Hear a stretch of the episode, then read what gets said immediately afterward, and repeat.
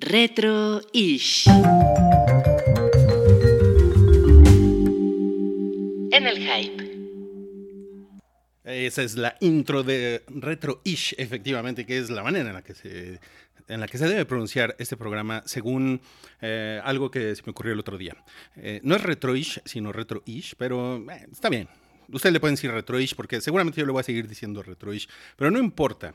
Estamos ya en vivo, amigos. Muchas gracias a las personas que se conectaron. Hoy es viernes 25 de septiembre del año 2020 y son las 9 con 5 de la noche. Eh, hoy empezamos un poquito más tarde. Estábamos ahí como haciendo tiempo para que ustedes llegaran, para que se, acomoden, para que, para que se sirvan algo, algo de beber. Em, el día de hoy vamos a hablar de conspiraciones, entonces traemos, pues creo que traemos buen tema. Creo, creo que sí. Traemos algo de información por ahí eh, que va a llenar su cabeza de teorías insensatas sobre los Illuminati y pendejadas así. Em, de verdad, si quieren ir a servirse algo, estaría chingón que fueran, porque Retroish sucede los viernes en la noche porque pues, es como mejor día, ¿saben? Mejor día para descansar, pasarla bien, escuchando música viejita. Este programa se trata de poner música viejita y de hablar de cosas. Música que tenga por lo menos 10 años ya circulando. Y ustedes lo pueden encontrar en Spotify, en SoundCloud, en Apple Podcast, en las redes del hype. Básicamente, ahí los estamos molestando con esta temporada de Retroish otoñal. Este es el segundo episodio. Vamos a hacer nueve episodios en esta segunda temporada. Y pues muchas gracias. Bienvenidos una vez más. Y vamos a comenzar con algo de música. Esto me encanta.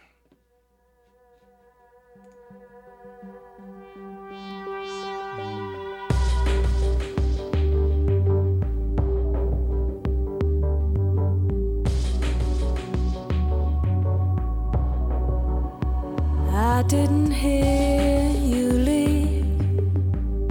I wonder how am I still here?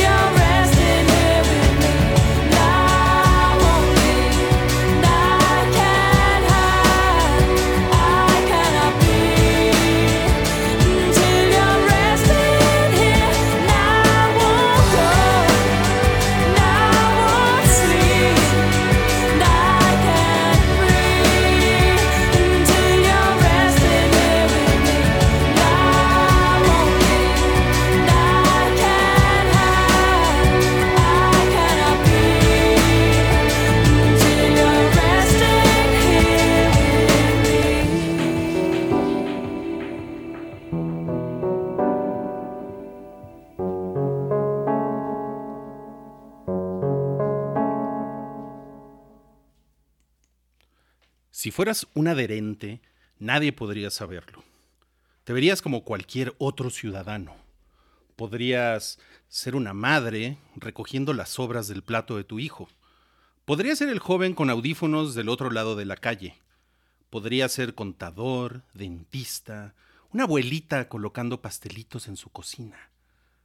Podrías tener una afiliación con alguna iglesia, pero es difícil identificarte solo por tu apariencia, lo cual es bueno, porque algún día, pronto, las fuerzas oscuras pueden intentar rastrearte. Sabes que esto suena loco, pero no te importa. Sabes que es un pequeño grupo de manipuladores operando en las sombras. Ellos mueven los hilos del planeta. Sabes que no son lo suficientemente poderosos como para abusar de los niños sin temor a represalias. Sabes que los principales medios de comunicación son sus doncellas, en asociación con Hillary Clinton y los habitantes secretos del Estado profundo. Sabes que solo Donald Trump se interpone entre ti y un mundo maldito y devastado. Ves plaga y pestilencia arrasando el planeta y entiendes que son parte del plan. Sabes que no se puede evitar un choque entre el bien y el mal y anhelas el gran despertar que se avecina. Y por eso debes estar en guardia en todo momento. Debes proteger tus oídos del desprecio de los ignorantes. Debes encontrar a los que son como tú y debes estar preparado para luchar. ¿Sabes todo esto? Porque crees en Q.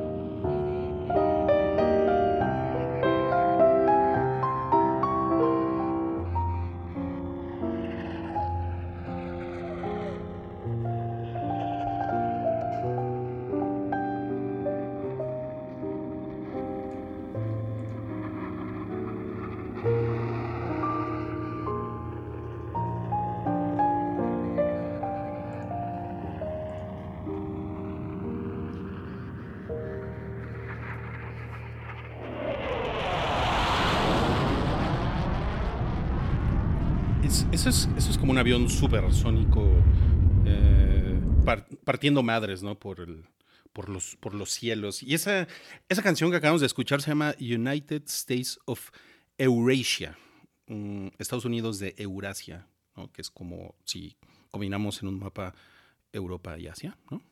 Y aparte en la palabra Estados Unidos, está cagado. Ah, es una canción del año 2009, es una canción de Muse, de su disco The Resistance, un disco que nos hizo muy feliz, muy, muy felices, muy felices a muchos en su momento. Y antes de eso escuchamos la canción con la que oficialmente abrimos este Retroish número 2 otoñal fue una canción de Daido del año 1999 de puta, es un pinche disco que amo muy cabrón. em, que se llama No Angel. Y la canción se llama Here With Me, que es como. Es como una.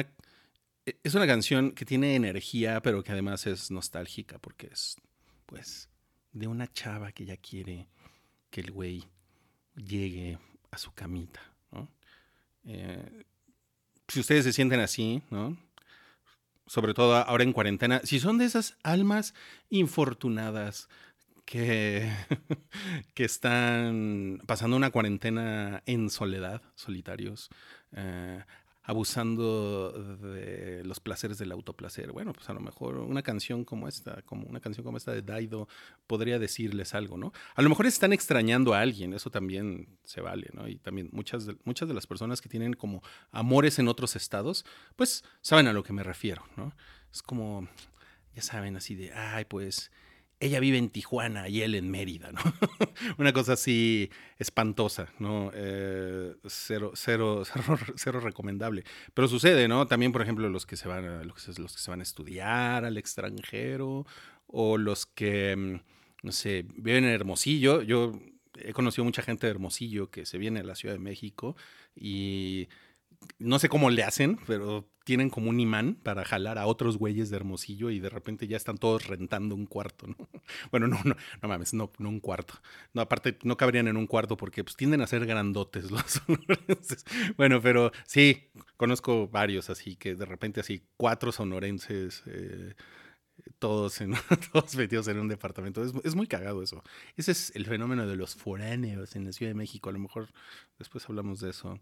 Eh, eh, Salchi es de esos, por ejemplo. Salchi es, Salchi es un foráneo eh, que fue acogido por la Ciudad de México y creo que ahora él ya no se quiere regresar.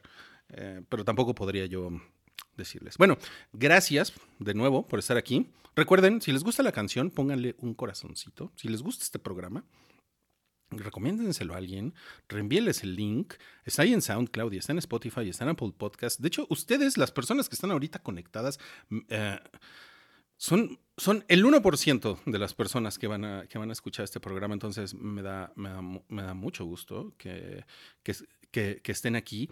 We few, we happy few, we band of brothers, como diría Shakespeare en Enrique V. Qué bueno que están aquí, qué bueno que estén en el chat. Comenten, platiquen, hablen, dejen sus comentarios. Vamos a hablar hoy de muchas cosas y me gustaría saber su opinión y me gustaría saber sus historias. Incluso si es una historia de esas de, uh, ¿saben? Uh, foráneos en la Ciudad de México. Es más, si quieren platicar de eso y de que se sienten solos y de que extrañan sus terruños, siéntanse con toda la confianza, por favor, de venir a, decirlo por acá.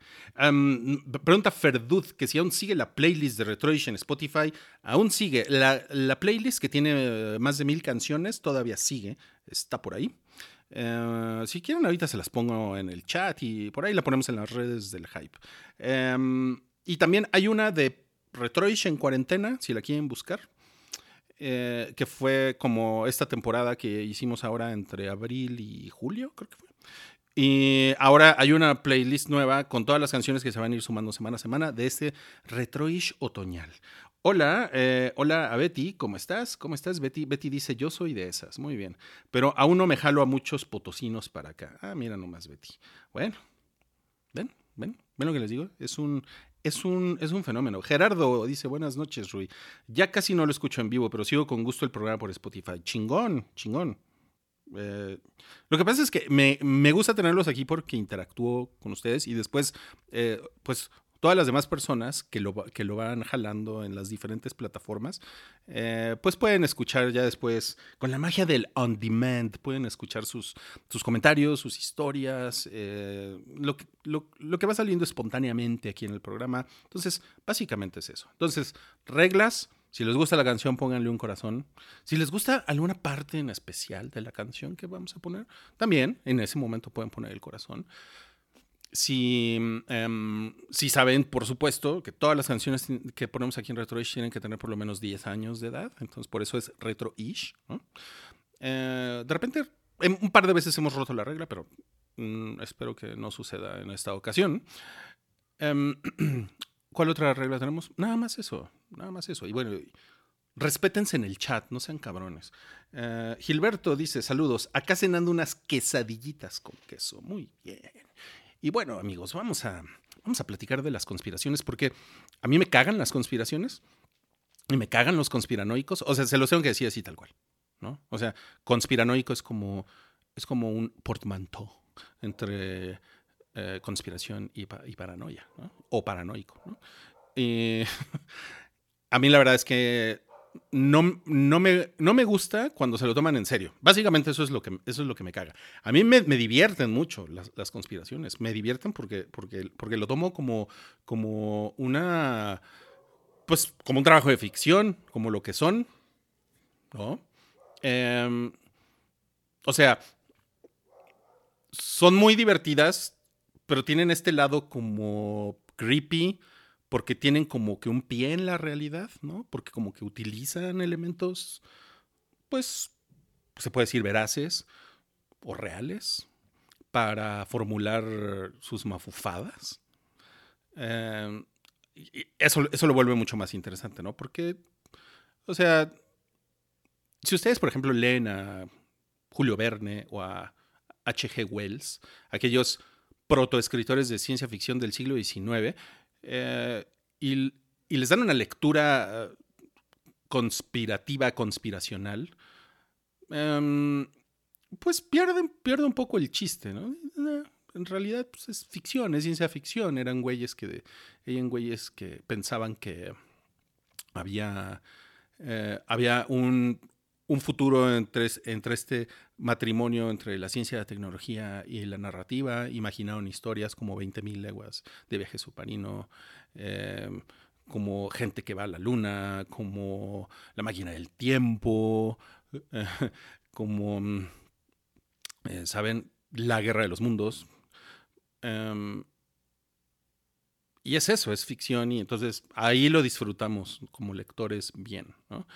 Ahora, eh, si por ejemplo ustedes mezclan esas cosas con un poco como de eh, material documental y lo convierten en un cómic de Alan Moore, por ejemplo, como La Liga Extraordinaria. La Liga Extraordinaria es, es, es una serie de novelas gráficas no muy largas, eh, al menos hasta donde yo me quedé, porque creo que yo leí dos, dos de esas novelas gráficas, y de repente toman aspectos de esta ciencia ficción victoriana o protociencia ficción victoriana, eh, como steampunk, ¿saben? Y los mezclan y le echan por ahí un, un elemento de teoría de la conspiración.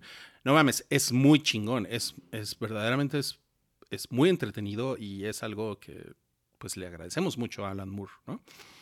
Em, una novela gráfica de Alan Moore, por cierto, From Hell, muy recomendable. La película tampoco está mal. La película sale Johnny Depp y es de unos güeyes que creo que ya no volvieron a hacer más, más películas. Unos hermanos, los hermanos algo. Em, esa película, por ejemplo, basada en una novela gráfica de Alan Moore, básicamente se trata de una gran teoría de la conspiración, que es eh, el origen de Jack el Destripador. Y no, y no nada más el origen, sino los motivos de Jack el Destripador. Jack, Jack el Destripador, eh, que es, es como este primer asesino en serie de la historia, más o menos. O sea, debe de haber mucho debate al respecto, pero sí es... em, eh, se puede argumentar que es, que es un, eh, un personaje histórico, real, el tipo vivió, de, de alguna manera tiene como el sello eh, o ciertas características que distinguieron a los asesinos en serie eh, desde, pues a partir de él. Entonces, es interesante porque nadie sabe quién era en realidad Jack el Destripador y eh, nunca lo atraparon tampoco.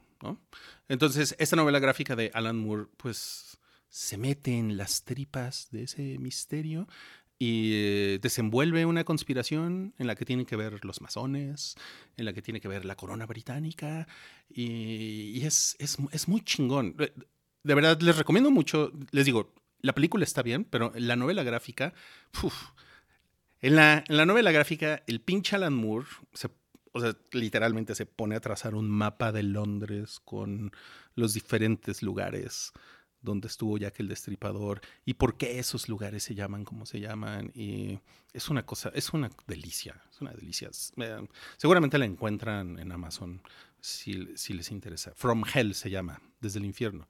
Y tiene esta frase increíble que yo he usado muchas veces a lo, a lo largo de los años, que es que Jack el Destripador voltea a ver su obra, su obra horrible, eh, malvada, asquerosa, asesino de mujeres. Y, y dice, algún día la gente verá atrás y dirá que yo di luz al siglo XX. No estoy seguro que esta frase haya aparecido en la novela gráfica. La razón por la que no estoy seguro es porque ya no me acuerdo, pero sí estoy seguro que aparece en la película. Eso lo tengo muy, muy, muy claro. Entonces, esos son los terrenos de las conspiraciones que a mí me encantan. Y yo he escrito mucho de conspiraciones. Tengo una serie de novelas que se llaman Hackers de Arcoiris, que básicamente eh, la, premisa del, de digamos que el objeto destructor que va a cambiar todas las cosas en el libro es una novela de ciencia ficción y de aventuras eh, que sucede en México, que sucede sobre todo en el estado de Veracruz. Em, eh, parte de una, de una conspiración, parte de un grupo oscuro que está tras bambalinas y que están tratando de liberar a una especie de fuerza cósmica a la Lovecraft, ¿no? Y puta, a mí eso, la verdad, me, me encanta. O sea, me parece un pinche derroche de imaginación colectiva estar, o sea, pensar en todas estas mamadas, ¿no? Y, y les digo, sobre todo porque sí tiene, tiene un pie en la realidad, porque sí, efectivamente han existido sociedades secretas y ocultas, siempre como estos hombres poderosos detrás del poder, ¿no? Eso siempre eso siempre ha existido. Y ya la manera en la que se va entrelazando, ¿saben? Ficción con realidad, a mí me parece increíble. O sea, de verdad, yo es algo que disfruto mucho. Ahora, ¿qué es, qué es lo que no disfruto? Puta. Podemos. Híjole, podemos. ¿Por dónde, por dónde empezar? Miren, a ver, primero vamos a, vamos a saludar. Hola, Celestino, ¿cómo estás? Dice, gracias, Ruiz, por regresar. Hola. Gracias a ustedes por escuchar. Eh, Mer- Merlina Hyde Moon, ándale, ese nombre, Merlina Hyde Moon, Hyde, supongo que tiene que ver con, con el señor Hyde. ¿no? Dice, hola, buenas noches, hola, ¿cómo estás? ¿Cómo estás, Merlina? Eh, Ans- Ansel 2099, ¿solo está el Rui? Pregunta, mira, sí, Ansel, porque Retroish nada más lo hago yo, no, no, se, no se unen no se unen Wookiee, ni Cabri, ni Salchi, nadie. Este, mm, en algún momento, en algún momento, fun fact, estuvo la señora de los tamales en un episodio, por ahí, de la primera temporada de Retroish. Ese es un fun fact interesante. Eh, hubo otro episodio en el que apareció mi hija, en el que tuvimos por ahí un diálogo. Es- ese estuvo curioso. Hubo otro en el que apareció Cabri. Y de ahí en fuera, la verdad es que todos los Retroish nada más los hago yo, porque pues es mi viernes y es, e- es, mi Mixler y yo hago lo que quiero. Y me estoy tomando ahorita una cerveza. Mm. Entonces, les decía, ¿qué es lo que no me gusta? Puta, de verdad, no sé, no sabría por dónde empezar, ¿no? O sea, los antivacunas, eh, gente que le saca el líquido a las rodillas. Gente que piensa, no, piensa, jura y, y- te putea si, si, si no crees lo mismo que ellos, que la Tierra es plana. Eh, gen- gente, que dice que eh, es esta cuarentena que acabamos de padecer diagonal, seguimos padeciendo, es un invento de los gobiernos para controlarnos. Eh, la red 5G, los termómetros, te toman la temperatura en la frente y es la clara manifestación de algo que dice en la Biblia, en el Apocalipsis, que cuando llegue la bestia a la, a a la tierra, a todos le van a poner la marca de la bestia en la frente. ¿no? Y yo sé que todos hemos visto memes, pero mm, por otro lado, creo que hay mucha gente que sí se lo, se lo toma en serio. Y esa es la parte que es, puta madre, esa es la parte más sorprendente y creepy de todo esto. Pero ¿saben qué? Tengo una canción. Y se las voy a poner ahorita. Y ahorita seguimos platicando.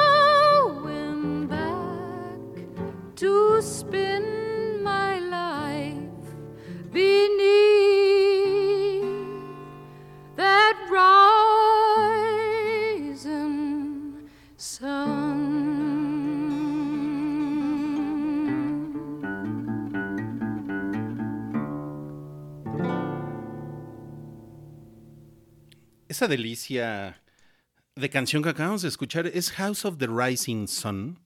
Es una, es una canción que podríamos decir folclórica, gringa, em, y que mucha gente ha cobereado. La versión más famosa yo creo que es la de Eric Burdon y los animales, em, que es una versión de la década de los 60, pero esta, esta versión, la, señora que cantó con esa pinche voz tan increíble y angelical es eh, Joan Baez. Y pues qué bonito, ¿no? Qué bonito, qué bonito. Em, House of the Rising Sun siempre es chingona. También me gusta mucho la de Eric Burdon, pero esta como que, mm, como que me gustó para este retroish otoñal, ¿saben? Y bueno, amigos, cuenten en el chat cuál es la peor conspiración que ustedes han escuchado durante estos meses. Em, por favor, porque estamos hablando el día de hoy de conspiraciones. Y yo sé, o sea, no nada más tengo la teoría, sino que lo he leído y lo sé, que las conspiraciones son mucho más peligrosas de lo que parecen. Mm, O sea, mm, no es nada más como una bola, una, una bola de pendejos utilizando las redes sociales. Eh, o, sea, o sea, lo es, pero, pero no es nada más, no es nada más eso. Em, está el Pizzagate, por ejemplo. Ustedes han oído hablar del Pizzagate, supongo. El Pizzagate fue esta, esta conspiración de mm, gente que durante las elecciones del año 2000, ay, ¿qué fue 2016, verdad? Sí, porque ya van a ser elecciones otra vez. Del año 2016, eh, gente que juraba que en ciertos círculos demócratas, es decir, del partido de Hillary Clinton, y eh, sucedían cosas extrañas eh, cuando se reunían como en las trastiendas de restaurantes en todo Estados Unidos. Y era básicamente como una especie de, como de mm, círculo de tráfico eh, de seres humanos, ¿no? tratantes de blancas, eh, pedofilia. Y es una cosa que mucha gente se entretuvo con, est- con esta teoría. Eh, pues porque, híjole, porque odiaban a Hillary Clinton y porque no querían verla que llegara a la presidencia de, de Estados Unidos. Y sucedió a, a, toda esta, serie de conspiraciones, porque, ah, bueno, además, algo que tenemos que decir es que las, conspiraciones normalmente no se, no se limitan a una sola cosa, o sea, no es solo una historia, ¿no? sino que muchas veces se combinan. Por eso yo les decía lo de la 5G, ¿no? Como el puto imbécil este de Miguel Bosé, que hay veces que yo pienso que Miguel Bosé en realidad nos está viendo la cara a todos y, y él, y él, no sé, se está divirtiendo de una manera macabra con todo esto. Y hay veces que digo, no, sí es un pendejo, sí es un pendejo, ya este, se le frió el cerebro, ¿no? Con tantas drogas que se metió de amante bandido de los 80 para acá. Em, híjole. O sea, pueden combinar cosas como la red 5G, que es una conspiración de un grupo de empresas entre chinas y gringas, pero que además tiene que ver con el coronavirus, porque, o sea, puede haber muchas versiones, ¿no? Como que la red 5G, eh, las pruebas de la red 5G generaron el coronavirus. Por ejemplo, esa es una de las que yo he escuchado. O que mm, además pueden debilitar tu cuerpo. Eh, si te ponen una antena cerca, cerca de tu casa, pueden debilitar tu cuerpo de muchas maneras y tú puedes contraer enfermedades, no solamente COVID, eh, COVID-19. Y, y después, ¡ah, qué cagado! ¿Cómo son pendejos? ¿No? Dices cuando ves eso. Y de repente aparece en las noticias que hay gente en países que, que, no son México y que se supone que son países ricos y educados, como el Reino Unido, eh, donde están, están, están tumbando eh, antenas eh, de redes 5G porque la gente está muy asustada con lo que puede suceder ¿no? con esas antenas. Huevos, huevos, ¿no? Y les digo, y de repente lo combinan con eso. Y también dicen que te, te puede, o sea, a través de, de la red 5G, que es, es como una especie como de telenovela donde se van, se van encadenando, pues, muchos pseudohechos, pseudo verificados a la Pati Navidad, ¿no? En los que de repente dicen, no, es que, ¿sabes qué? Es que la red 5G lo que va a hacer es acelerar este control mental que tienen muchos años planeando los, los gobiernos eh, por un chip que te van a implementar, o sea, que te van a poner en la cabeza. Y ese chip en el que se usa nanotecnología, eh, te lo van a poner cuando te pongan la vacuna del COVID, eh, la cual es un gran negocio de Bill Gates y de un chingo de chinos. Y no nos, no- y no nos quieren decir, no nos quieren decir porque eh, ellos son en verdad las personas que tienen el control de todo. Entonces es muy sorprendente cómo, cómo este, estas cosas, esta, les digo, esta ficción empieza a contaminar a la gente y se empieza a esparcir de una manera que es, puta, de verdad, es sorprendente. ¿no?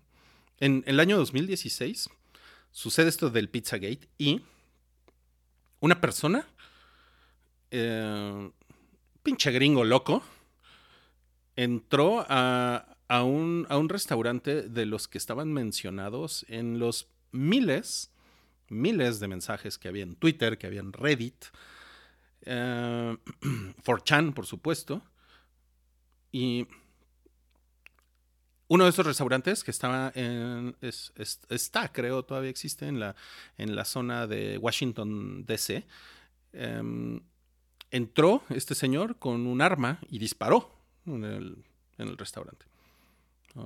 Eh, creo que hirió a alguien, creo que no mató a nadie. eh, lo agarraron luego, luego. Y pues, básicamente, lo que este señor quería era comprobar con sus propios ojos que en la trastienda de esa pizzería en Washington estaban traficando ilegalmente con seres humanos y que había como una especie de carnaval de pedófilos sucediendo ahí, eh, en plena luz del día.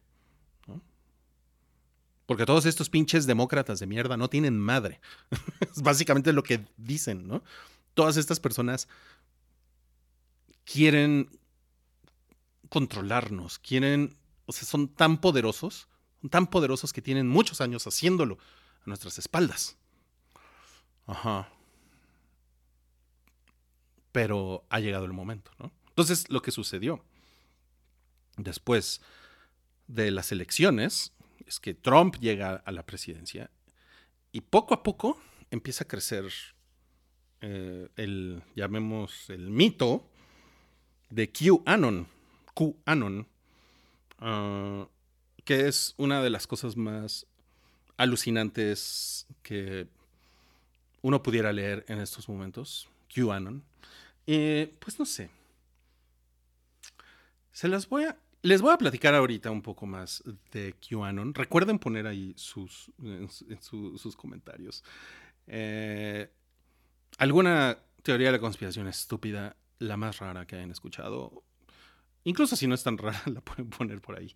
Dice Gerardo, cada que escucho cualquier versión de esa canción, o sea, te refieres a House of the Rising Sun, dice, no puedo evitar pensar en los mafiosos de casino siendo silenciados. Oh, eso es, una gran, es una gran escena, claro, claro. Es, Scorsese utiliza, es en la, es como en el último tercio de la película, eh, viene como esta parte que a Scorsese le encanta hacer como una especie de epílogo antes del final de la película y viene como ajustician a todos estos güeyes. Es una cosa increíble. Sí, gracias Gerardo por recordar eso. Iker dice, la primera temporada de Retroish se perdió en la historia. ¿O hay alguna manera de encontrarlos? Fíjate que los tengo en Google Drive. O sea, no, la verdad es que no los tengo públicos, pero a lo mejor después, después los podemos poner públicos. Ansel dice, la que era compañera de Bob Dylan cuando era hippie, efectivamente, ese es Joan Baez. Iker Torres, el Pizza Gate resurgió con el videoclip de Justino Bebedor. Órale. Sí, ah, es que el del- lo del Pizza Gate ah, se puso como muy de moda hace seis meses otra vez, ¿no? Este, Iker Torres, ya quisiéramos nosotros una de esas antenas de 5G que andan destruyendo. The Fourth dice, recuerdo que decían que el COVID se inventó en un laboratorio de China para desestabilizar la economía de Estados Unidos. Claro, uy, sí, sí. Y yo eh, tengo un amigo de Editorial Televisa, que no voy a decir su nombre, que el cabrón puso en Facebook toda esa teoría. O sea, es, es una mierda que seguramente han visto ustedes a la que le dan copy-paste. Y venía todo un rollo en el que, en el que te explicaban por qué los chinos iban a desestabilizar la economía de Estados Unidos gracias al, al COVID-19. Y esta persona de Editorial Televisa, cuyo nombre no voy a decir, no insistan, es. eh, puso, antes del copy-paste, puso: Pues miren, uno nunca sabe. Uno nunca sabe. Por si las moscas, pues ahí les va. Y Mocos tiró su. su diarrea de desinformación. Y ya saben, en los comentarios, por supuesto, gente que le decía. Híjole, me pusiste a pensar. no mames. Ay, güey, está muy cabrón. Les tengo, miren, para ir suavizando este tema, tenemos música hermosa el día de hoy. Increíble. Y les voy a poner algo que me encanta también. Es que todas estas canciones me encantan en realidad. Em, y ya, se los voy a poner. Miren, ahí va. When I find myself in times of trouble, Mother Mary comes to me, speaking words of wisdom. Let it be. And in my hour of darkness, she is standing right in front of me speaking words of wisdom. Let it be. Let it be. Let it be. Let it be. Let it be. Whisper wisdom. Let it be. And when the broken-hearted people living in this world agree, there will be an answer. Let it be.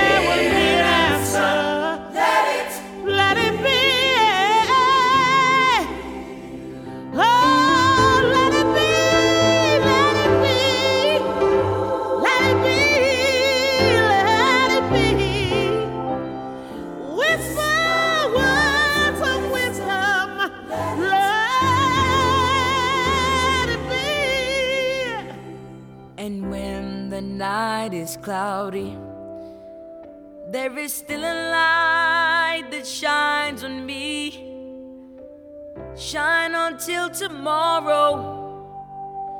Let it be.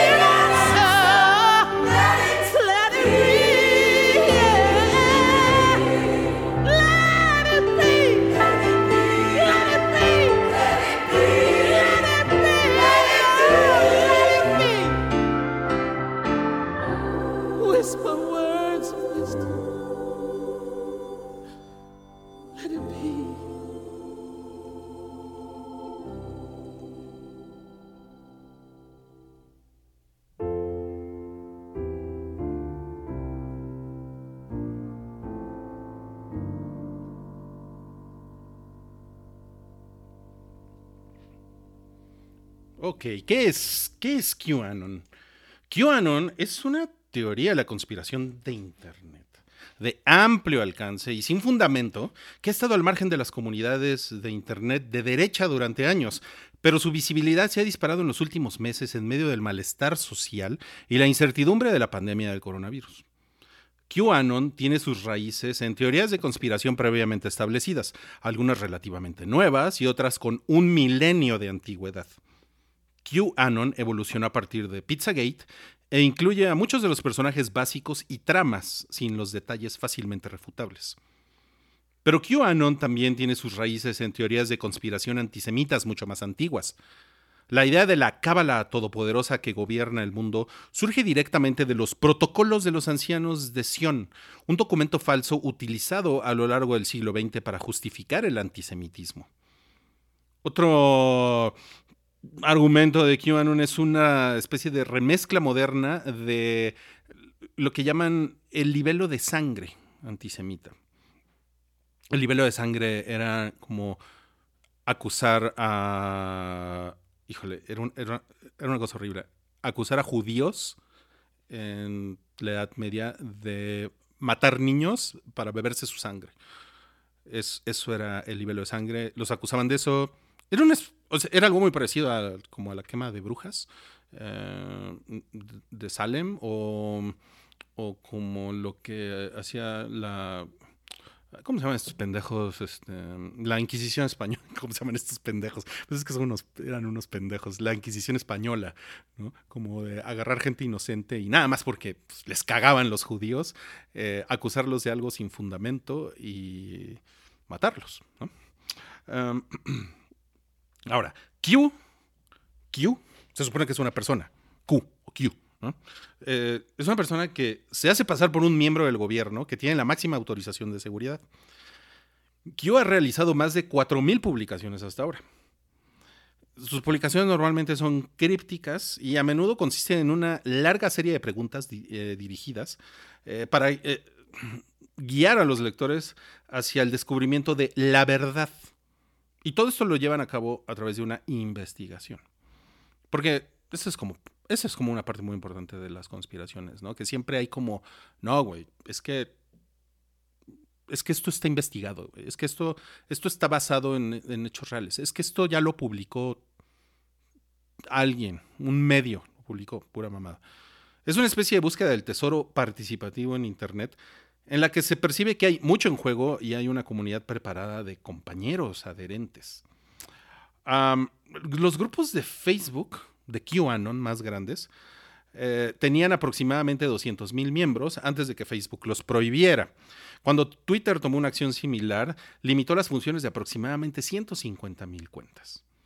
Si bien la mayoría de los seguidores de QAnon no participarán en actos de violencia, muchos ya lo han hecho o lo han intentado, razón por la cual el FBI identificó el movimiento como una potencial amenaza terrorista. La participación de- en QAnon también implica a menudo campañas de acoso en línea contra enemigos percibidos que pueden tener graves consecuencias para los objetivos de Q. QAnon está ganando terreno como fuerza política, esto está cabrón, en el Partido Republicano de Estados Unidos. Hay, siete, hay ah, hoy, hoy, 25 de septiembre del año 2020, hay 77 candidatos para escaños en el Congreso que han demostrado su apoyo a QAnon. Y por lo menos se cree que uno de esos candidatos va, que es una, una congresista de Georgia, va a ser elegida ahora en noviembre. Está cabrón. Eso es. Eso es QAnon. Y. em, es verdaderamente. Es fascinante. Es fascinante ver cómo hay gente que puede pasar todo el día tratando de descifrar los discursos de Trump. Recuerden, la base de todo esto es hay un grupo de personas que en otras teorías de la conspiración los llaman los luciferianos, que están eh, detrás del poder, son las personas que están hasta arriba de la cadena evolutiva y pueden hacer lo que quieran, lo que quieran. ¿no? Eh, pero lo que más les gusta a estas personas eh, tan poderosas es la pedofilia. normalmente es lo que más les gusta. Em, Trump, Donald Trump, nuestro Donald Trump, nuestro amigo Trump que todos los días es noticia, em, es la persona que va a desenmascarar a esta red de luciferianos. Curiosamente es gente de ideas liberales y demócratas. Curiosamente, curiosamente. Y Trump es una especie como de enviado divino que va a liberar las mentes de las personas y va a destapar la verdad. Entonces, a esto los seguidores de QAnon le llaman el gran despertar. Se supone que ahorita estamos viviendo el gran despertar.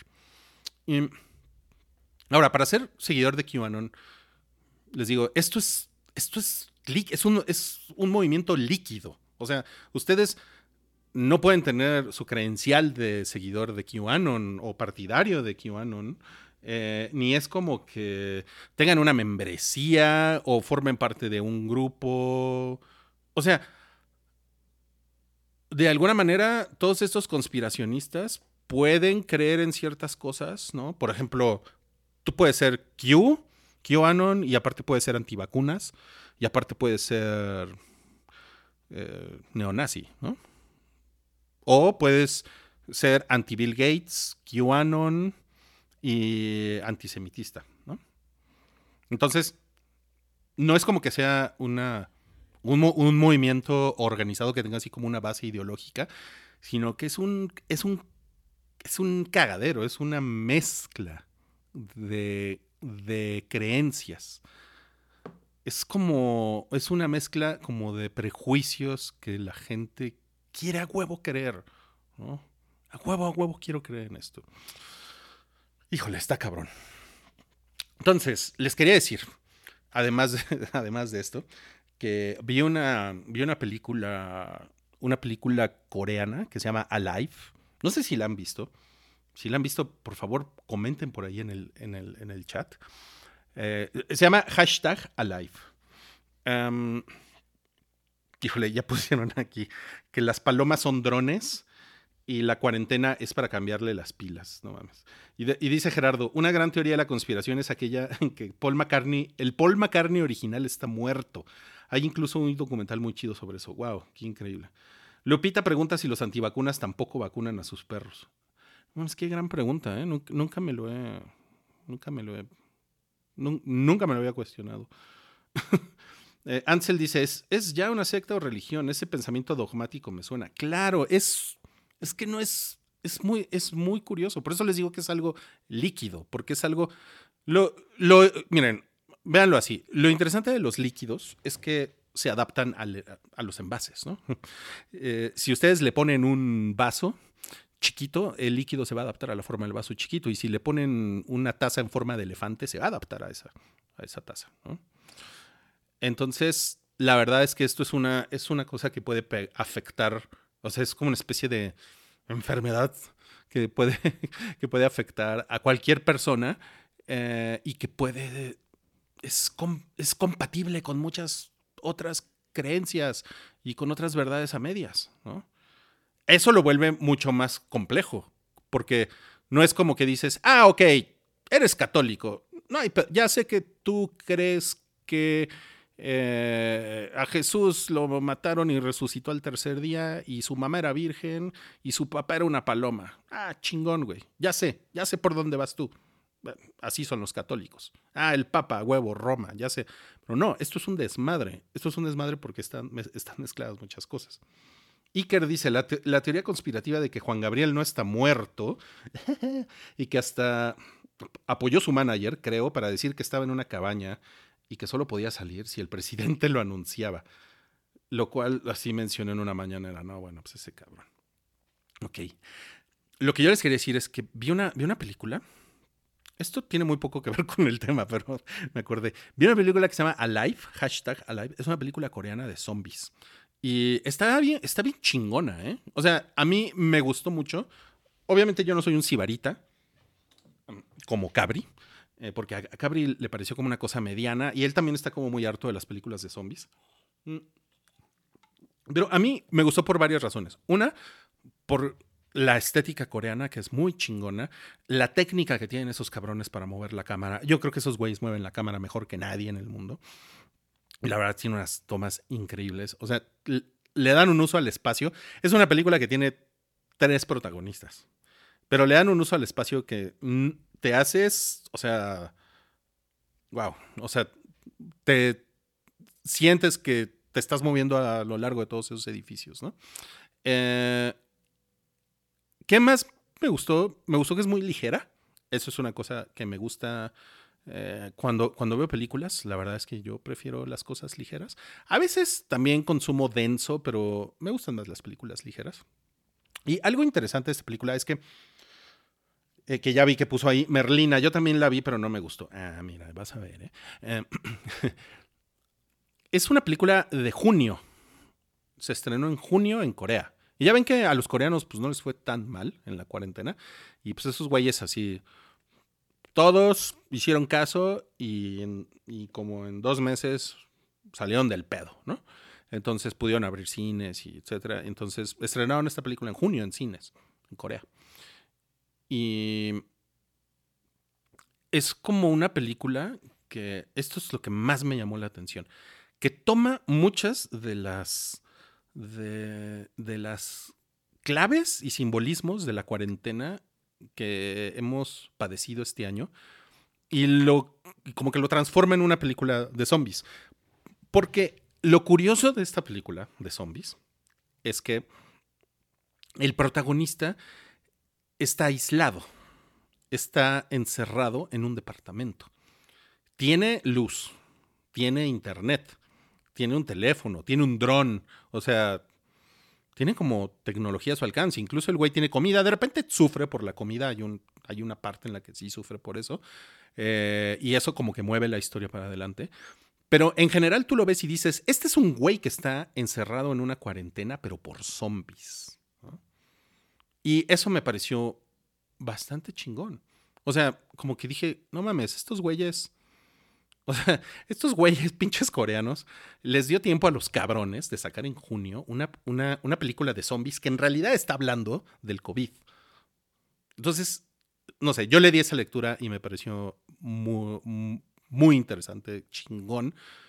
Y además, hay un momento en el, en, el, en el que se menciona que gracias a las redes sociales, como la gente sigue teniendo internet en, la, en, la, en esta película, o sea, a pesar de que el outbreak zombie ya inició y todo, o sea, como, como que te dan a entender que es una cosa que, que ha sucedido en Seúl, pero que de alguna manera está como medio contenida, no sé. Dice que por las redes sociales uh, están rescatando a la gente, están viendo cómo, dónde encontrarlos, dónde localizarlos, dónde están todas estas personas que se quedaron atrapadas en los edificios y en las casas. Y eso, eso me pareció cute, ¿saben? Porque de alguna manera, por eso también les decía lo del, lo del, lo del principio de si ustedes están solos en esta, en, est, en esta pandemia y, y, gente sola, o sea que verdaderamente yo he conocido gente que, por ejemplo, cuando fue la cuarentena, cuarentena, pues estaban, pues estaban cagados porque, porque estaban solos en su casa. Eh, especialmente tengo una amiga que tres meses antes de la cuarentena terminó con su novio y se acabó quedando a vivir sola en un departamento. Y pues no mames, estaba jalando los pelos ¿no? de la nariz. Porque estaba, estaba muy cabrón eso. Entonces como que dije, no mames, qué cagado, pinches coreanos, ¿no? Porque de alguna manera las, las redes sociales, o sea, en la película las redes sociales salvan a la gente. Y en la, en la vida real a lo mejor muchas personas se han sentido salvadas por las redes sociales porque es lo único que han tenido, pues no sé, para interactuar con, con otros seres humanos. ¿no? Se llama Alive la película y la encuentran en Netflix.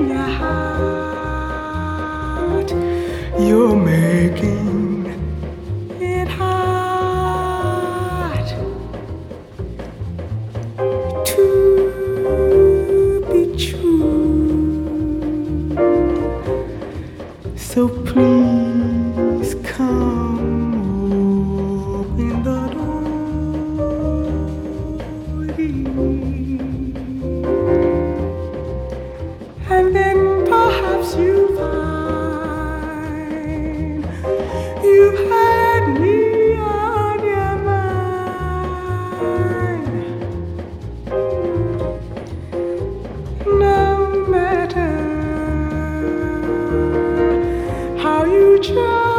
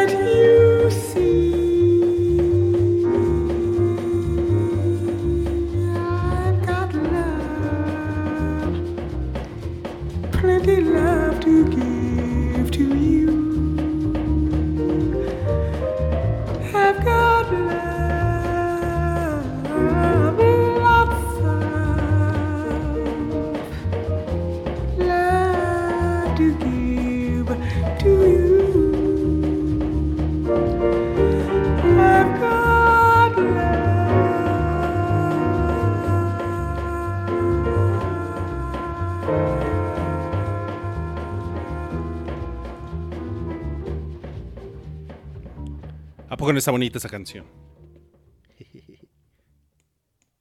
Esa canción se llama Open the Door. Es con Betty Carter. Si les interesa, aparece en el soundtrack de American Beauty. Por cierto. Y miren, ¿saben qué? Se me olvidó decir algunas cosas. Em, lo, que, lo que leí sobre la explicación de QAnon eh, fue publicado por el periódico The Guardian. Es un periódico británico. No, crean que yo lo escribí.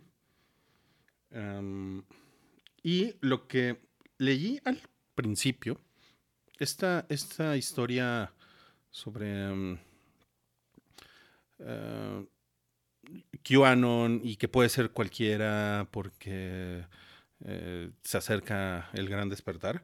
Ese es un texto que escribió una periodista que se llama Adrienne Lafrance. Ella es editora ejecutiva de The Atlantic, que es un medio de comunicación súper chingón.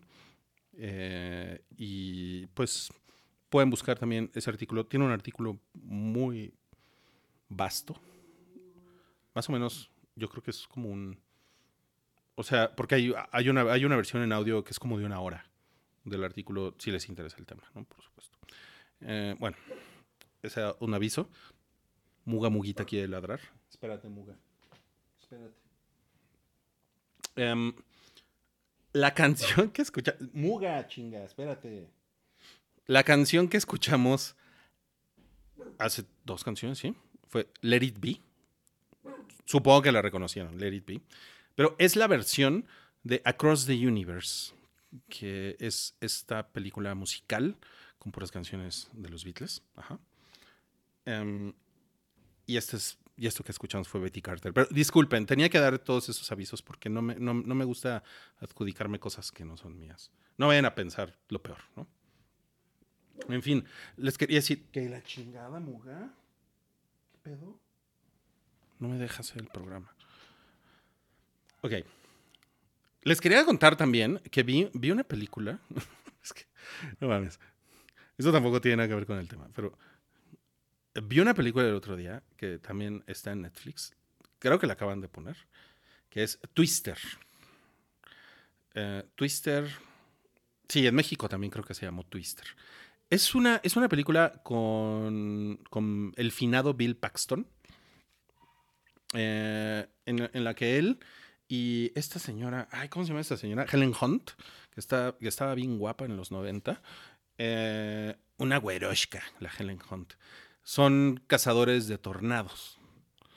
Y ellos, o sea, se ven un día, son unos güeyes que se están divorciando, pero se ven, se ven un día para, eh, para firmar el divorcio y acaban, o sea, háganme el favor, se van para, se para firmar el divorcio y este güey llega con la novia nueva, ¿no? Que es Jamie Gertz, que también estaba súper guapa en los 90. Ella salió en Less Than Zero, por cierto, que se ve, se ve muy impresionante en esa película. Y, este, y por cierto, ella, la novia de Bill Paxton en Twister, es, es, una, es una de las dueñas de los halcones de Atlanta de la NBA. o sea, le ha ido muy bien en la vida. Le ha ido muy bien. Está, está casado con un güey muy billetudo también. O sea, pero los dos son como cabrones eh, inversionistas. Dice Merlina que esa sí está buena. Híjole. No, también está buena la otra, la de. La de Alive. Pero bueno, Twister. Híjole, Twister. No mames, me la pasé. Me la pasé chingón. ¿Saben qué? Me encantan. Me encantan las películas noventeras de desastres. Tipo Deep Impact. O Armageddon. O Dante's Peak. No, Dante's Peak también la vi hace poco. No me acuerdo en dónde está. Creo que está. Esa, esa creo que está en Prime.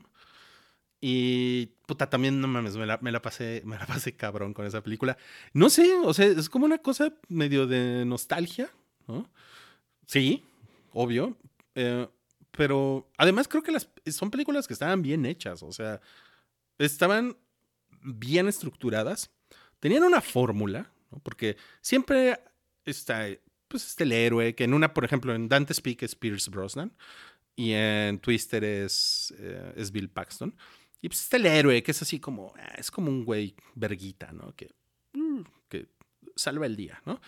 Y las chavas son Helen Hunt y en la otra es esta Linda Hamilton, que bueno, ya- ahí Linda Hamilton ya no estaba muy chava. ¿no? Bueno, creo que Helen Hunt tampoco, pero bueno. Este. mm, y la cosa con Helen Hunt es que ella pues, no es una damisela en peligro, ¿eh? Para nada, para nada. Y, y hay güeyes raritos, por ejemplo, en, en Twister, el güey rarito es Philip Seymour Hoffman, gran actor, Philip Seymour Hoffman, y que aquí estamos hablando de 1996, como que pues como que el güey agarraba cualquier papel todavía, ¿no? O sea, todavía no era ese güey que se ganó el Oscar y que era una súper riata, ¿no? Eh, dice Alberto Castellán que Dante Speak está en HBO. Ah, ok. Hace una semana la vi y, en- y enseguida Twister. No, qué chingón. O sea, cine de desastres de los 90.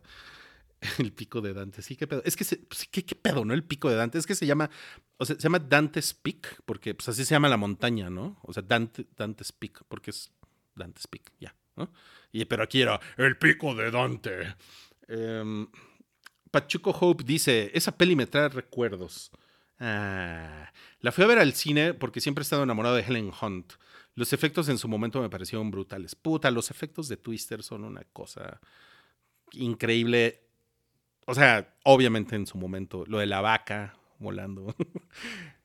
o sea, yo la vi, la vi pues en mi tele. O sea, yo no, yo no tengo una tele 4K ni nada, ¿no? O sea, yo tengo una tele de esas de, pues, creo que es 1080, así.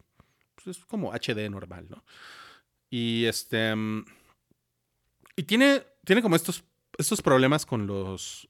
con la compresión del, del, video. Que de repente, cuando es muy oscura la escena, cuando hay, cuando hay un negro muy negro. that's racist.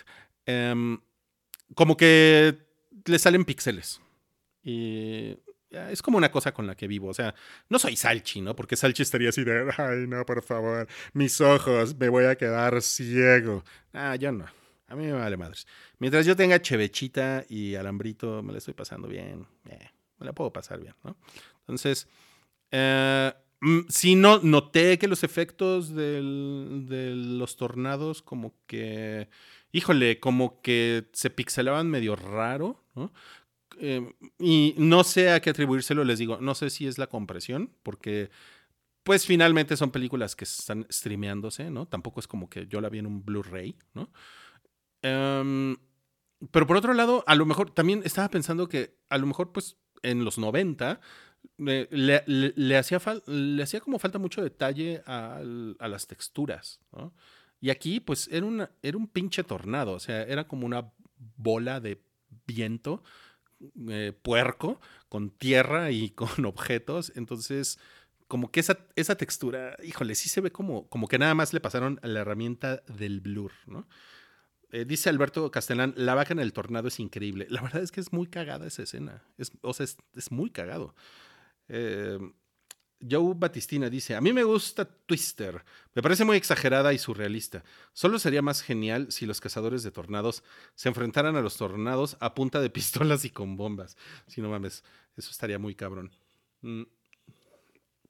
Entonces, em, les digo, me, me gusta mucho cómo están estructuradas esas películas porque tienen, o sea, tienen como, como esta onda de, a ver, va a haber tres secuencias de acción cabronas, ¿no?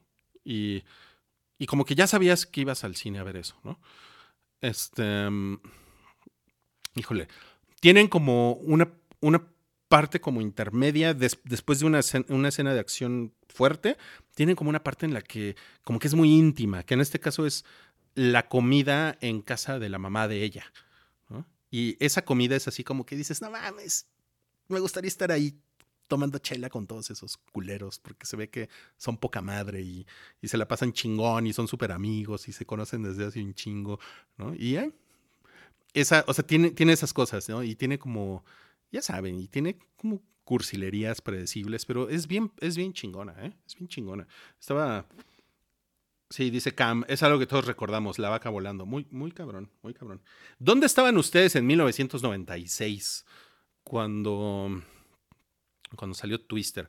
Eh, se vale decir, estaba en la panza de mi mamá, ¿no? Eh, se vale decir, era, era yo todavía un, un pensamiento morboso en la mente de mi papá. Puede ser, puede ser, ¿no? A lo mejor estaban en la primaria, a lo mejor estaban en la universidad. si, tienen, si tienen mi edad, puede ser que hayan estado en la universidad. De hecho, yo acababa de salir. Eh, ya ven, Alberto dice, en 1996 tenía un año. Qué chingón. Qué chingón. ¿Ven? ¿Ven lo que les digo? Eh, es, Pachuco Hope dice, esa comida en casa de la mamá siempre se me antoja. Un pedazo de carne con huevito y puré de papa. No manches, qué delicia. Sí, la verdad es que esa comida redneck sí es rica, ¿eh? Eh, Cam dice, tenía 10 años. Ok, muy bien, Cam, eres, eres joven. Joe dice, en la primaria, no la vi en el cine, solo recuerdo que la comentaron en la tele. Ok. Betty, yo estaba saliendo del kinder. Mm, Qué cosa más increíble. Es que ustedes son niños de los 90. Eh, Brusa, que en la primaria, Chale. Gerardo, en la primaria, primero de primaria. Wow, son muy jóvenes. Ferdude, en la secundaria. Ok. Em, bueno, yo tenía seis meses de haber salido de la universidad. Eso y estaba yo, pues, como todo eh, buscando, buscando mi camino en el mundo. Y como que estaba pensando en Twister. Así como, estaba tratando de acordarme con quién fui a ver Twister, ¿no? Porque me acuerdo que la vi en el cine Apolo en Ciudad Satélite. Me acuerdo muy cabrón de eso. Y me, me acuerdo, porque ese cine, ese cine tenía THX, tenía la certificación del sonido THX. eh, que era una cosa así, no mames, sonaba así el pinche tornado por todos lados. Definitivamente sonaba mejor en 1996 que aquí en mi cuarto, con, con, con- con mi tele eh, pixelada. Eh, dice Merlina, en primaria, iba en primaria en tercero, yo la vi en el cine. Ay, qué bonito, qué bonito. Entonces, vean. Entonces, yo estaba así como pensando, estaba tratando de acordarme, les digo algo, no me acuerdo con quién fui a ver Twister, la verdad, está cabrón. Está, está triste, pero no, no, no me acuerdo con quién la fui a ver. Pero sí me acuerdo que fue uno de los pinches eventos en cines ese año. ah, mira, dice Cam, yo iba a ese cine. Uy, somos vecinos. Ah, mira, mira, qué curioso, sí. Ibas a ese cine. No, pues yo, yo vi ahí, ahí vi Batman, la de 1989. Ahí vi Jurassic Park. Creo que ahí vi E.T. Ahí vi eh, The Matrix. No, mames, ese cine, ese cine estaba increíble. Los asientos eran una mierda, pero el pinche cine sonaba increíble. Y aparte lleno. Por ejemplo, cuando reestrenaron eh, las películas de Star Wars, yo vi ahí El Imperio Contraataca. y el cine, el puto cine entero estaba lleno. El, el- o sea, el cine Apolo, yo creo que era como. No sé, debe de haber sido como 10 salas de ahorita. Era gigante el pinche cine. Y estaba lleno y ¡ah! todo el mundo, no mames, era una, la verdad era una experiencia súper, súper, súper chingona. Entonces, eh, eso pasó en 1996 y, y yo estaba pensando, bueno, a ver, ¿qué, ¿qué estaba de moda en 1996? ¿Qué escuchaba la gente en 1996? Y me encontré con esto.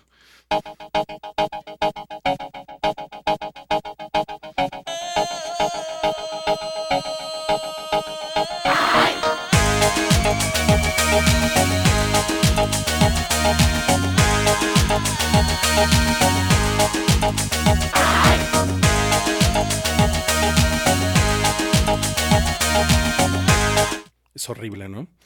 Es horrible. Además, tarda demasiado la, la introducción.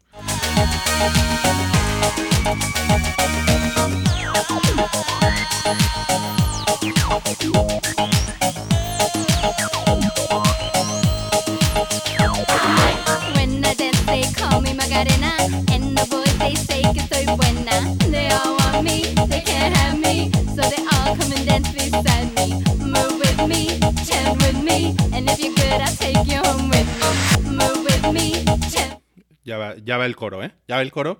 Espérense cinco segundos más y ya va el coro. Me. And if good, I'll take you home with me. Dala a tu cuerpo alegría Macarena, que tu cuerpo es para dar la alegría y cosas buenas. Dala tu cuerpo alegría Macarena, eh Macarena. Dala tu cuerpo alegría Macarena, que tu cuerpo es para dar la alegría y cosas buenas. Dala tu cuerpo alegría Macarena, eh Macarena. Hijo de su madre. Bueno, eh, eh, yo creo que esta fue la canción más grande de 1996. O sea, todo el puto mundo la escuchó y la bailó.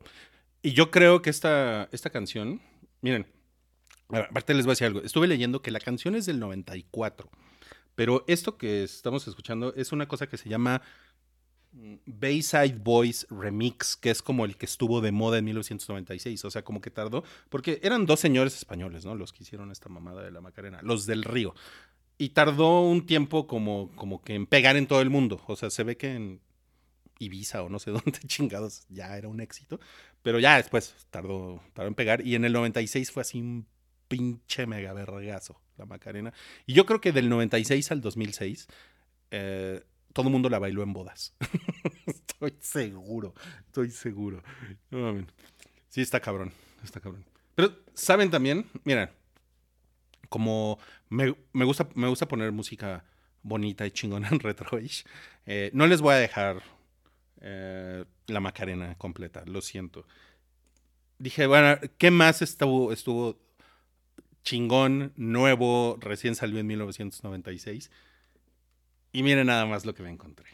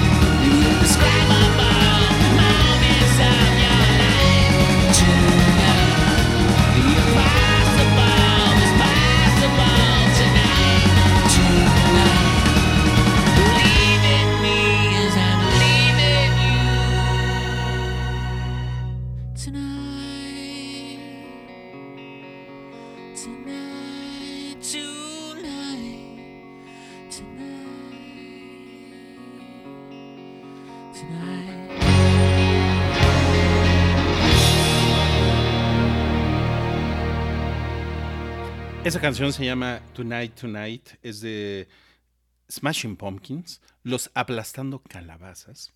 El año 1996, eh, un gran video, como mencionaron por ahí en el chat, un gran video, cuando MTV todavía tenía muchas cosas que darle al mundo, definitivamente.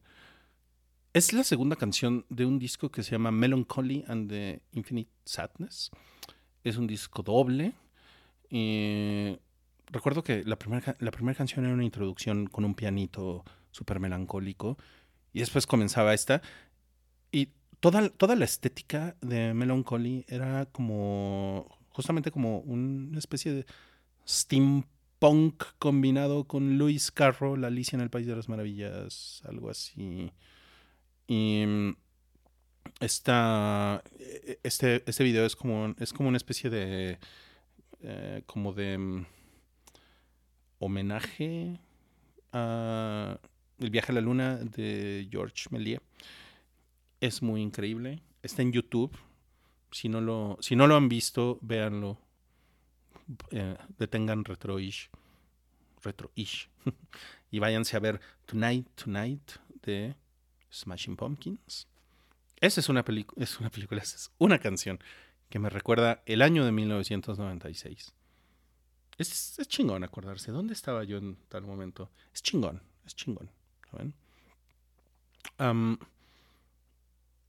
La verdad es que en, el- en el año de 1996 creo que, creo que las cosas eran, para mí eran mucho más sencillas, aun- aunque estaba yo pues trabajando. Yo trabajaba con mi papá en ese momento. Viajaba bastante por la República. Viajaba a Puebla, a Veracruz, a Morelos, a Guanajuato, a Querétaro, a Hidalgo, al Estado de México. Em, sí, andaba dando el rol por ahí en una camioneta. Y leyendo un libro, leí un libro durante todo ese año. Por ahí tengo un post, si lo quieren buscar luego en mi blog, si les interesa. Leí un libro que se llama Ulises y es un libro que me regalaron esa Navidad. O sea, la Navidad de 1995 y yo me lo eché todo, todo 1996 entre mis viajes y andar ahí en camiones y camionetas. Me la pasé poca madre.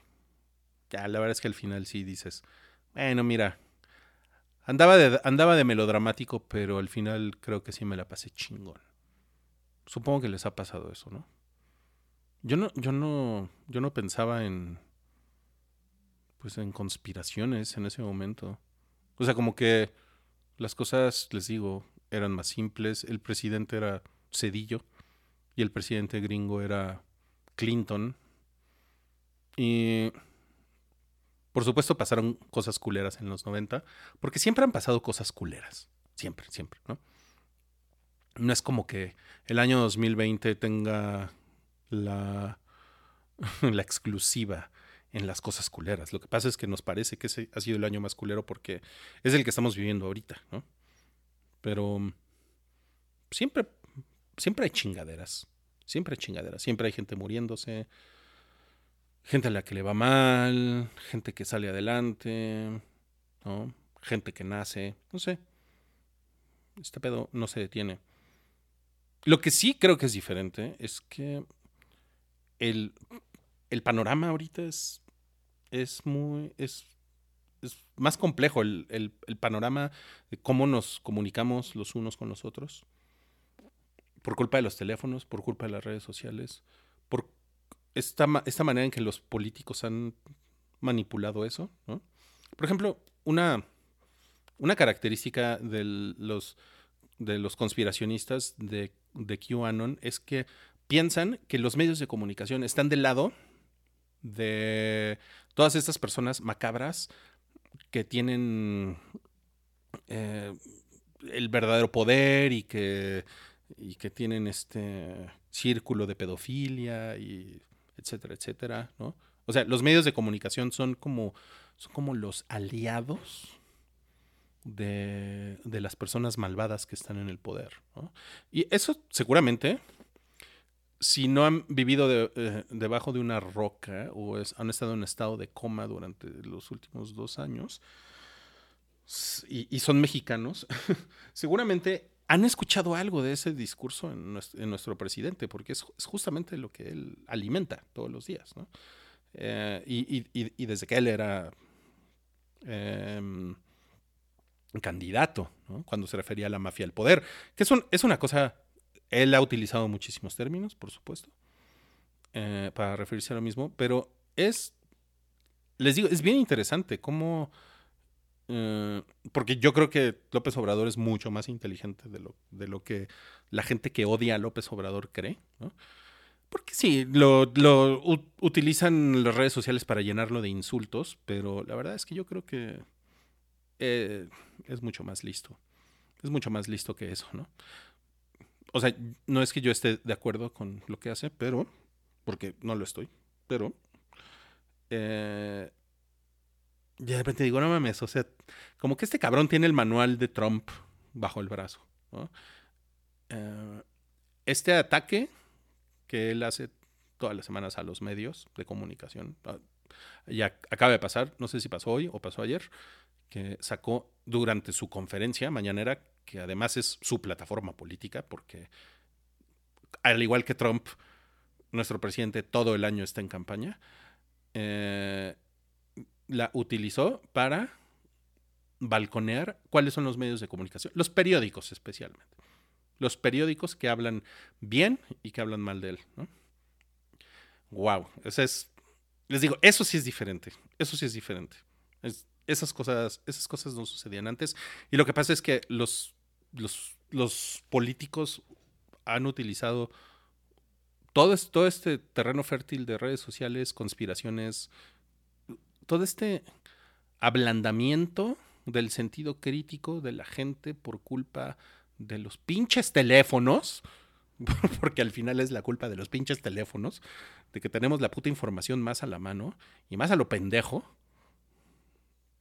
la están utilizando, la están utilizando a su favor.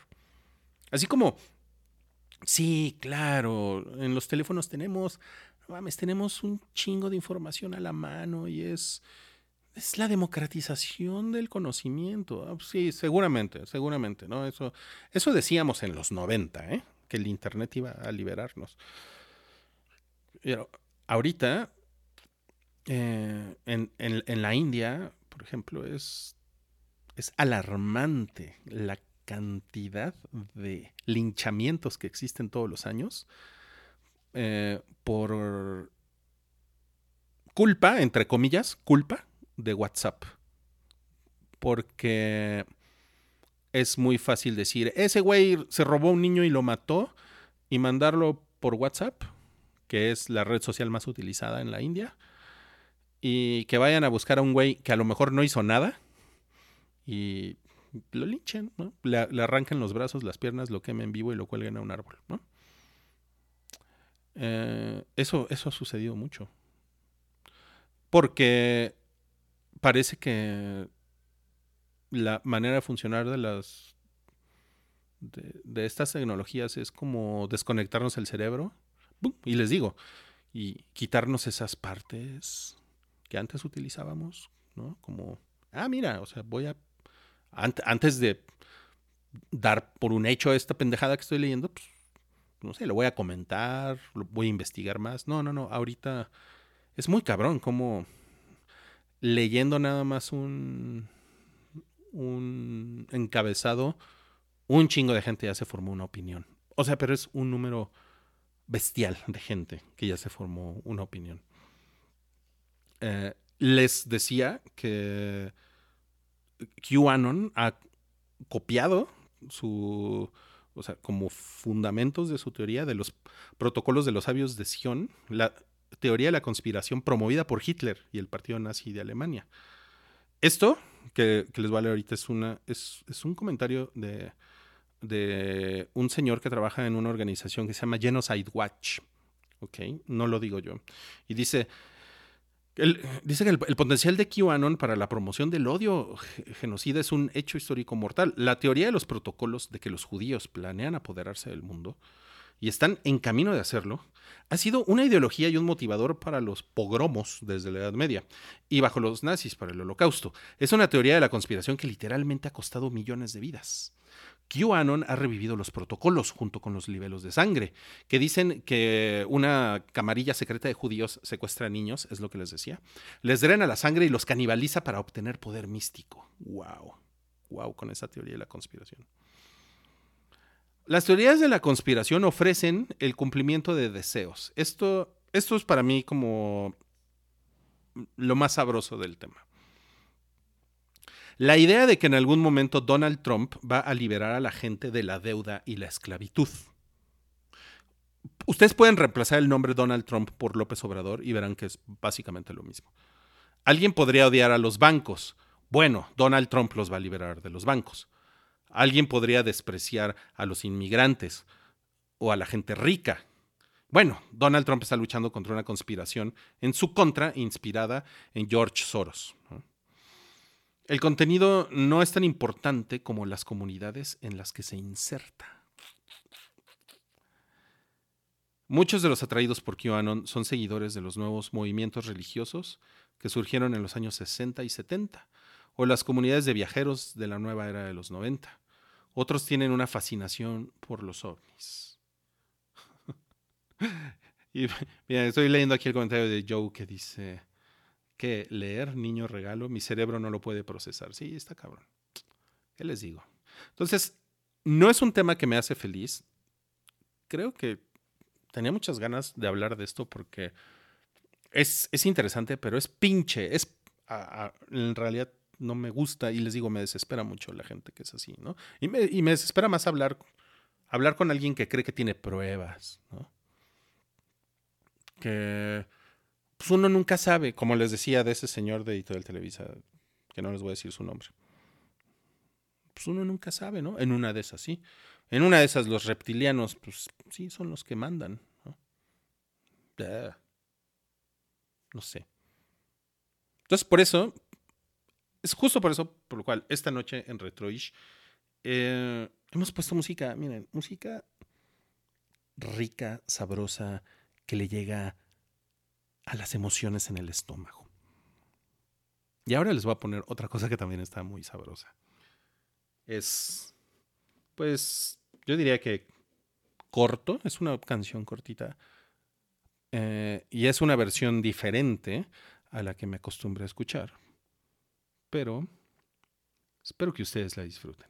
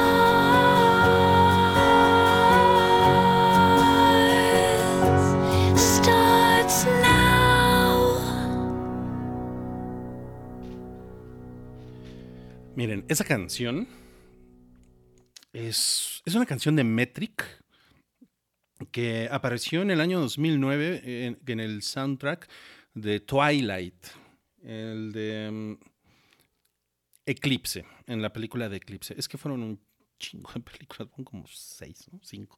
Y es en, la, es en la que se pelean más el lobito y el vampirito, creo. pues saben, una película muy romántica eh, que hizo, hizo soñar a muchos adolescentes en su momento, en el año, en el año 2009. A lo mejor ustedes que fueron, eh, por lo que veo, ustedes que están en el chat, a lo mejor fueron a, fueron a ver esta, esta película al cine y les tocó todo, toda la locura de, de Twilight.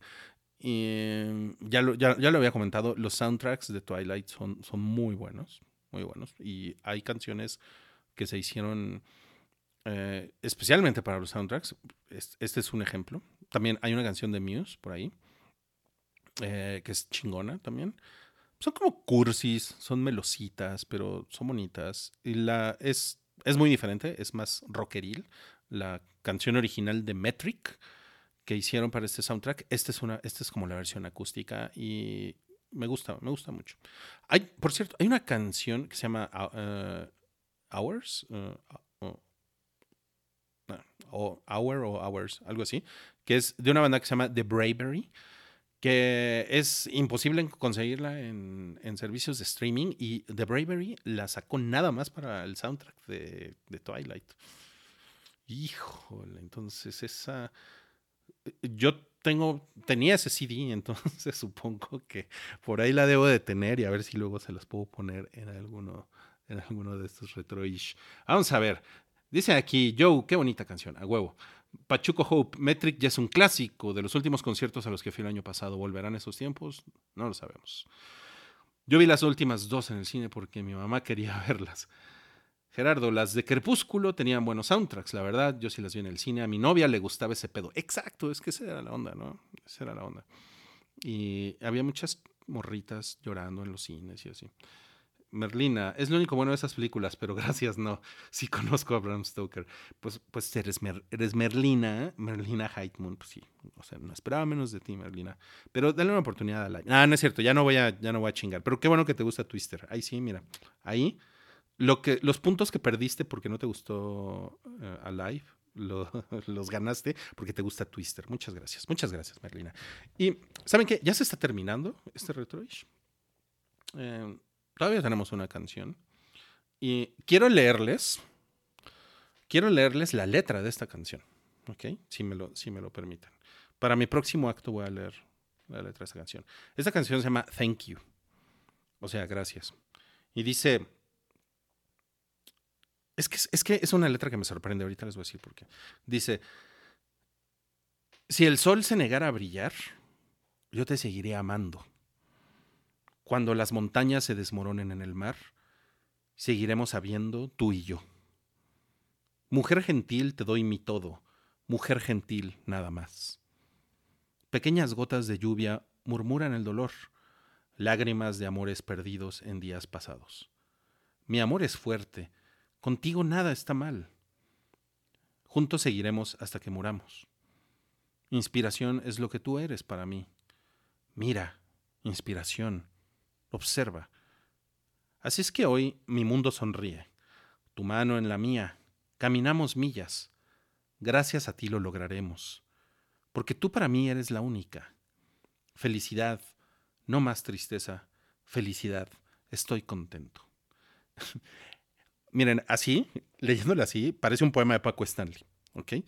Eh, y ese es, se, la- se- se las quería leer, así como para que tengan ese contexto, pero una vez que esa letra se pasa al, al inglés y la canta Robert Plant, se vuelve una cosa legendaria. Y a mí me sorprende mucho como Led Zeppelin, que fue una banda que hizo tanto rock, o sea, en el fondo tenían como unos sentimientos muy cabrones. Y aparte eran como unas, una cosa como de, ¿saben? Como de amar a las mujeres, así como súper heterosexual. ¿no? Wow. Vean nada más qué diferencia. Es una puta belleza esta canción. Thank You de Led Zeppelin.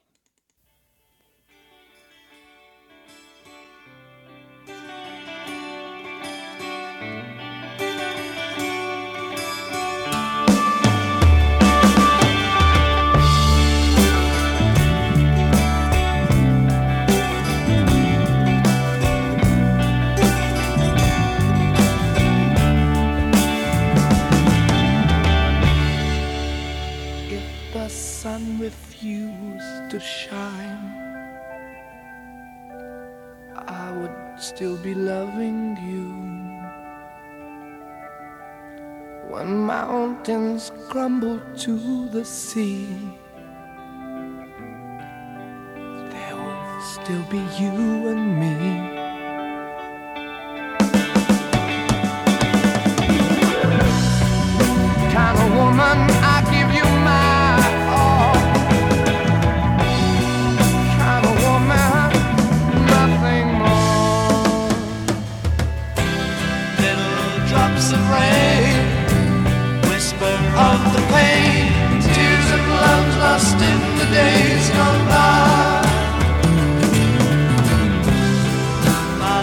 Strong,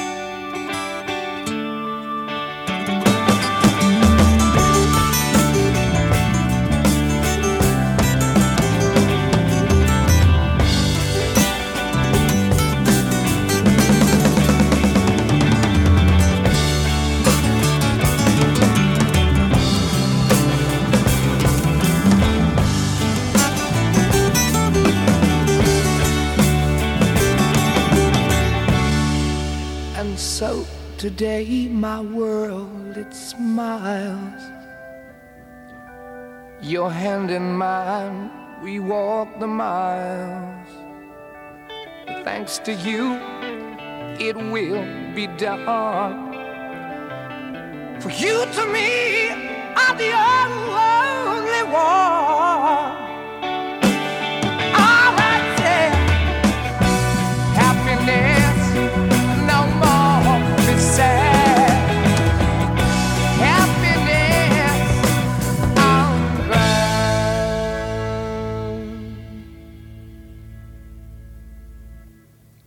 The sun refused to shine,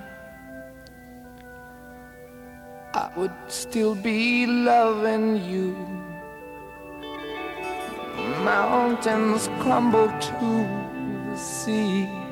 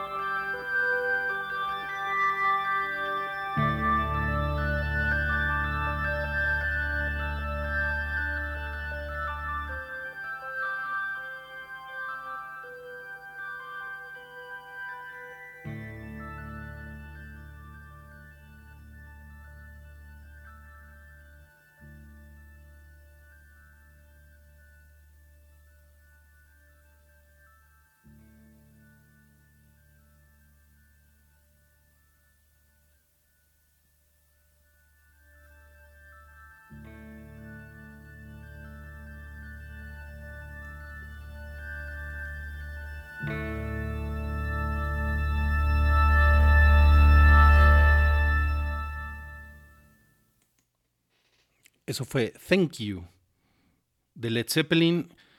Y yo así les doy las gracias, amigos. Muchísimas, muchísimas, muchísimas gracias por pasar esta noche a Retro Ish. Me la pasé muy bien. Espero que ustedes también se la hayan pasado bien. Nos vemos la próxima semana, que ya es. va a ser octubre. Y tenemos todavía muchas cosas de qué platicar en este Retro Ish otoñal. Gracias y hasta la próxima semana. Yeah, great, great, great. Yeah, Magic. The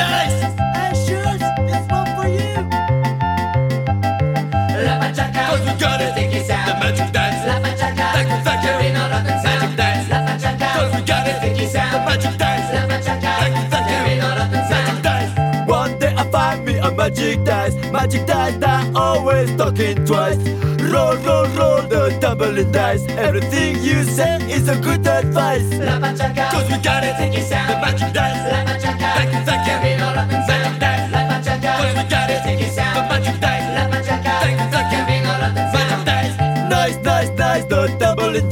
never leave me to my own, my own device. He never, ever, ever, ever told me lies. Nice, nice, nice, the double is nice. Cause we got it, the magic dice. Thank you, thank you.